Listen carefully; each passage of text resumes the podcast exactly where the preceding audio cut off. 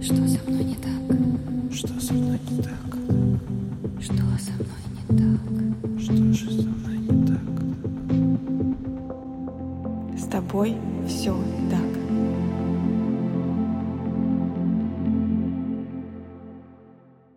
Всем привет! Меня зовут Евгения Романова, я практикующий психолог и автор подкаста «С тобой все так», который посвящен психологическим травмам и их влиянию на жизнь человека. С тобой все так. Травма затягивает не только тех, кто сталкивается с ней напрямую, но и окружающих. Вернувшиеся с войны солдаты порой пугают своих близких приступами ярости, эмоциональной отрешенности, что также влияет на всю их семью. Жены таких мужчин, которые страдают ПТСР, могут быть подвержены депрессиям. В свою очередь, дети подверженных депрессии матерей страдают от тревожности и неуверенности в себе. Людям, в детстве столкнувшимся с насилием в семье, часто оказывается сложно построить стабильные доверительные отношения уже во взрослой жизни. Травма по своему определению невыносима и ужасна. Большинству травмированных людей настолько непереносима мысль о том, что они пережили, что они стараются вытеснить из своей памяти и сделать вид, будто ничего не случилось, оставив все в прошлом. Но для этого приходится прилагать огромное количество усилий, чтобы, с одной стороны, продолжать жить с воспоминаниями об этом кошмаре, с другой стороны, жить с ощущением полного бессилия и уязвимости.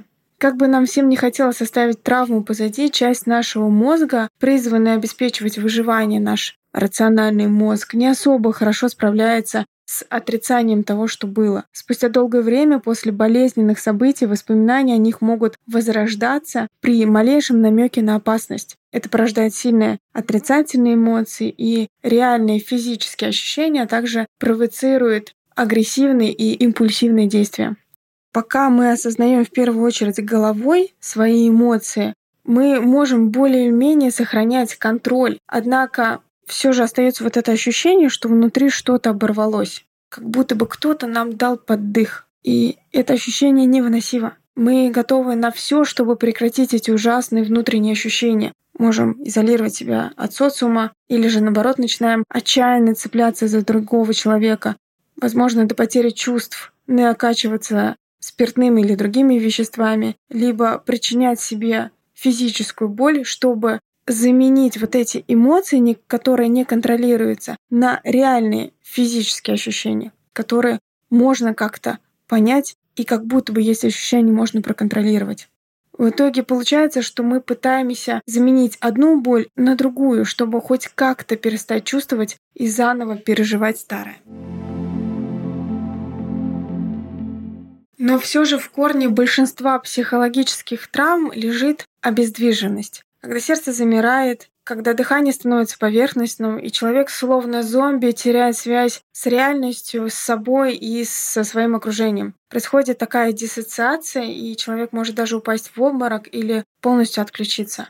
Поэтому мы можем говорить, что когда наша внутренняя система дает сбой, мы имеем дело с травмой. И это происходит потому, что в период такого максимального напряжения и похожести ситуации человек начинает реагировать так же, как в травмирующей ситуации. То есть ему знакомо ощущение бессилия и потери контроля. Например, когда человек просил о помощи, но нападающий игнорировал его просьбы. Когда напуганный ребенок лежал в своей кровати и слышал, как за дверью родители ругаются, и один из них бьет другого. И вот эти ощущения бессилия и беспомощности надолго остаются в нашем теле, перехватывая контроль в случае похожести ситуаций. Многие пережившие травму люди не могут наслаждаться обычной жизнью, так как много сил уходит на постоянный мониторинг происходящего, из-за чего внутри наш такой домовой счетчик мозга, он перегревается и выходит из строя. Тогда, когда нужно бежать, люди больше не бегут и не дают отпора тогда, когда это нужно сделать. В ответ на саму травму при попытке справиться с ужасом человек начинает отключать участки мозга, отвечающие за передачу внутренних чувств и эмоций. То есть мы фактически перестаем чувствовать. И это происходит именно для того, чтобы мы могли выживать, для того, чтобы мы могли хоть как-то жить. Порой мы используем свой разум, чтобы не узнавать новые факты, а скрывать старые. Как будто бы внутренняя ширма появляется, и она начинает скрывать нас и наше тело от нас самих. Даже когда мы видим знакомые лица, слышим определенные звуки, какую-то мелодию, может быть, вой, мы ощущаем то, что наш фокус внимания начинает меняться и без нашего ведома контролировать наши действия. Травмированные люди постоянно чувствуют себя незащищенными в собственном теле. Прошлое продолжает преследовать в виде внутреннего дискомфорта, и они учатся прятаться от самих себя. Чем больше люди стараются отталкивать и игнорировать внутренние сигналы, тем с большей вероятностью эти сигналы возьмут над ними вверх. Они сбивают с толку, вызывая чувство стыда. С тобой все так. Давайте на примере. Представим две ситуации. Первая. Ребенка в детстве часто отвергали. Он подвергался жестокому обращению, и за его активность его наказывали. Он настолько привык к тому, что нужно не высовываться, и если что-то такое экстренное происходит непонятно, нужно замирать, то во взрослом возрасте он продолжает реагировать так же. И это происходит неосознанно. Он вырастает, начинает жить с партнером, и вдруг этот партнер начинает быть холодным, отрешенным, говорить очень сухо. Человек начинает вызывать его на разговор, и разговор случается на повышенных тонах. Случается какой-то крик, ссора. Партнер говорит, что его все достало, он устал. И вот в этот момент взрослый, который внутри все еще остался тем маленьким травмированным ребенком, превращается как будто бы физически в него. Его тело становится телом того ребенка, который запомнил, что нужно замирать в таких ситуациях. Это происходит, потому что тело срабатывает быстрее мозга. Все внутри кричит «опасность». Надо не шевелиться, чтобы не было хуже. И со стороны это очень похоже на ступор. Взгляд в одну точку, почти не дышит, не шевелится. Происходит диссоциация. И второй пример. Человек переживает автокатастрофу, в которой погибает близкий родственник. В них врезается красный автомобиль. И в итоге при виде красного автомобиля похожей марки на дороге, и если срабатывает какая-то ситуация опасности, этот человек пугается он может остановить машину, выйти, остановить ту машину красную и начать неистово орать на водителя и перестает контролировать себя в этот момент. Эти две ситуации объединяют то, что человек не может понимать и осознавать своих действий. Он выпадает из реальности. Он не может конструктивно размышлять, не видит разницу между реальностью и воспоминаниями, начинает реагировать из той ситуации, в которой произошла травма. Мы реагируем так, как реагировали тогда, когда была травма, когда была травмирующая ситуация. Именно поэтому я назвала выпуск «Травма говорит». Ведь в этот момент человек перестает ощущать себя цельным и целым, а происходит разделение и расщепление его на травмированную часть и условно здоровую, который и отключается под воздействием первой.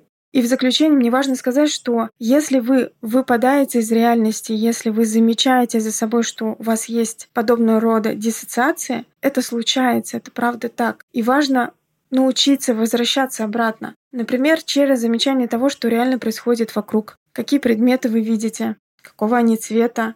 Попробуйте в этот момент про себя или вслух начать называть их или описывать. Можно считать цвета в комнате, трогать свое тело, чтобы заметить, что оно есть, что вы есть. А если вы стали свидетелем такой диссоциации, будьте рядом.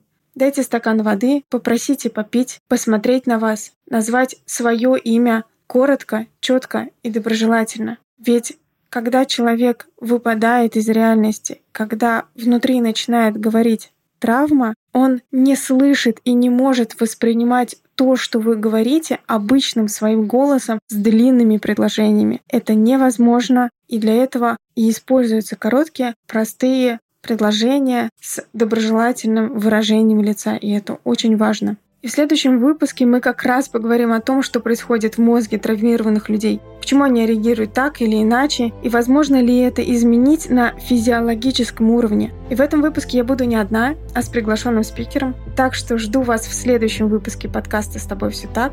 Подписывайтесь, ставьте звездочки, и я буду рада вас видеть и слышать дальше.